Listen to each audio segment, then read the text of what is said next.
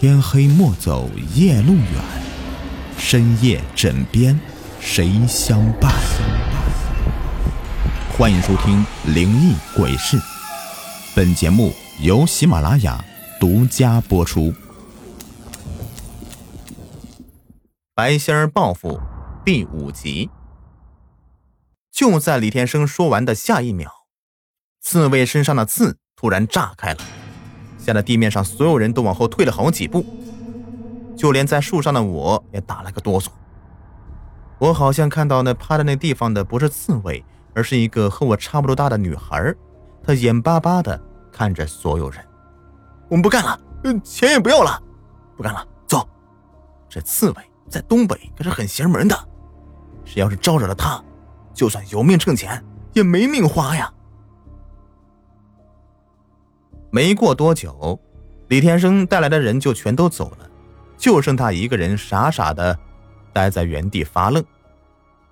可是李天生啊，却跟疯了似的，捡起一把铁锹，说道：“那么多人都拿着药了，我就不信这下面没东西。”李天生一铁锹就铲死了大刺猬。那些求药的人呐，没想到李天生能干出这事来，他们有的想揍李天生，可是有的。又想了一下，觉得没意思，就都下山了。他们本来就是求白仙赐药的，那个代表白仙儿的大刺猬已经死了，他们不走还等什么呢？没有啊，没有，为什么到了我就什么都没有了呀？都没有啊！这李天生挖了半天，别说药了，就连一个小包也没挖出来。他累得往地上一坐就哭了。要是能挖出点药来，说不定能卖个好价钱呢。可是什么都没有啊！我就摸了摸刺猬给我那根刺，一点一点的从树上下来。就在我要靠近李天生的时候，他竟然擦干眼泪，我被他给吓得直哆嗦。可是又看见那个惨死的刺猬。我的身体不受控制的就拿出那根刺，就朝他扎了过去。李天生看到我拿东西扎他，他想伸手想抓住我，可是那根刺却刺穿了他的右手手掌，当时疼的他就哇哇大叫，是满地打滚，血滴到了刺猬身上。瞬间我就清醒了，毕竟李天生是一个成年人，他要是打我的话，我可打不过他。这事儿吓得我是忙三火四的就往家跑，我刚进门，娘就责怪我说道：“你这天跑哪儿去了？咱家人都快急死了，你爹连地都不种了，现在还到处找你呢。”我我我我扎伤了李天生的手，我怯懦的说道，甚至都不敢看娘的脸。娘当时都快气疯了，她拿起了烧火的柴火棒子，朝我吼道：“你今天这顿打你是跑不了了。”那个李天生就是一个恶棍，你把他弄伤了，他不得找咱家的麻烦呢？我也知道自己闯了大祸，吓得我连躲都不敢躲，就等着娘打我一顿。可是娘的声音吵醒了正在睡午觉的奶奶，她满脸红光的走出来说道：“哎呀，出啥事了？你要打孩子呀？”娘，小宝他还真把李天生给扎伤了，我要是不教训他一顿，那以后……他还不得杀人呢！哎呀，我当什么事儿呢？小宝啊，他是听到白仙的话了才这么干的。就算要找麻烦，这李天生啊，也得去找白仙的麻烦。这事儿不怪小宝。娘，您不能这样惯着小宝啊！我娘不愿意了，奶奶却流着眼泪说道：“哎呀，李天生这个畜生！”他今天杀了白大仙儿，别说小宝喽，就是我也想打他几棍子。这事儿就当小宝给我出气儿了，以后谁也不能提。娘，我娘都急哭了，奶奶却厉声的说道：“你忘了我的病是咋好的了？这要是没有白大仙儿，要是没有小宝，没有白大仙儿。”你不得每天都伺候我不是吗？奶奶把我娘给说的没了脾气，她把自己锁在屋子里，一个人生气去了。那天晚上，我又梦到那个小女孩，她仇视的瞪着我说道：“都怪你害了我娘，不过你也算给我报仇了。我给你一粒药，无论谁吃了都能一辈子不生病，但是最好管住你的嘴，要不然倒霉的就是你了。”等我睡醒的时候，我的手里果然捏着一粒药丸。我把那事儿跟奶奶和娘说了。还让娘和奶奶把那药给吃了，我真的希望他们能够一辈子都是健健康康的。可是奶奶和娘都不愿意吃，他们让我吃，让我以后一辈子不得病，健健康康的长大。但是从那以后，我就再也没有得过病。可也整整辛苦了一辈子，这一辈子我什么脏活累活都做过。每天精疲力尽的回家，一大早的还要为生活爬起来去继续拼命。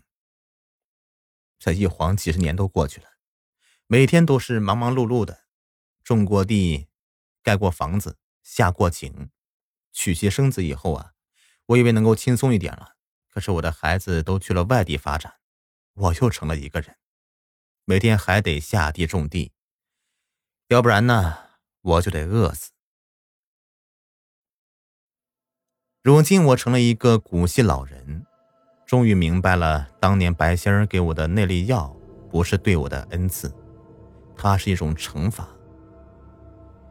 可他的本意不是惩罚我，而是惩罚我奶奶，但却是阴差阳错的让我吃了。我是多么希望能像普通老人那样的享受一下天伦之乐呀，生一场大病。能让儿女们回到我的身边，照顾我的饮食起居，我就能够好好的歇歇了。直到李天生一家人搬到我家隔壁，那时候他已经一百多岁了，他们成了我的邻居，他竟然比我过得还惨。回去以后没多久，他的药厂就真的丢了很多药材，然后资不抵债就倒闭了。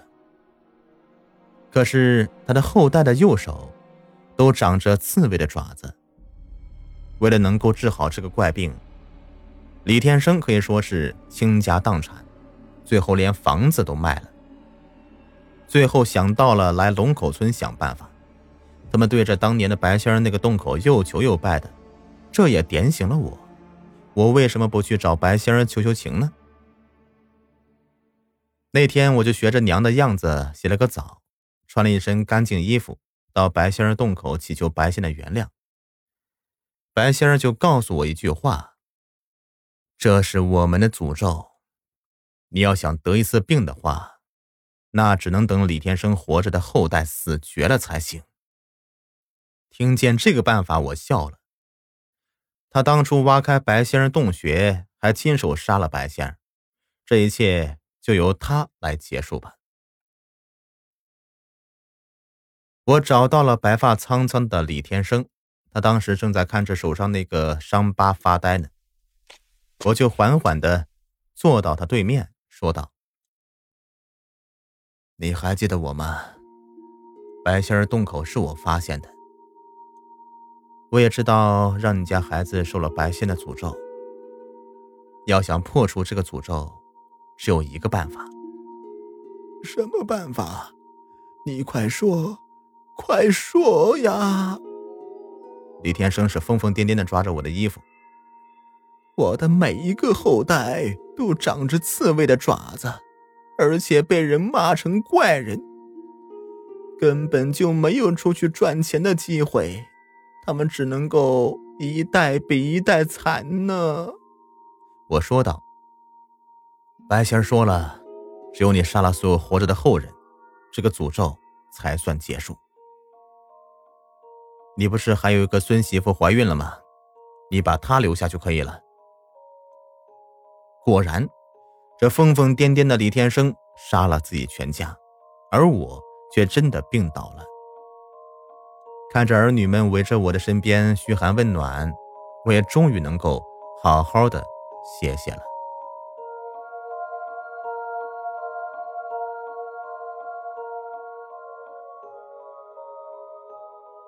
好了，白仙儿报复这样一个故事呢，就播完了。感谢各位的收听。如果喜欢本专辑呢，别忘了点击订阅、收藏，还有五星好评，点点呀！感谢你们。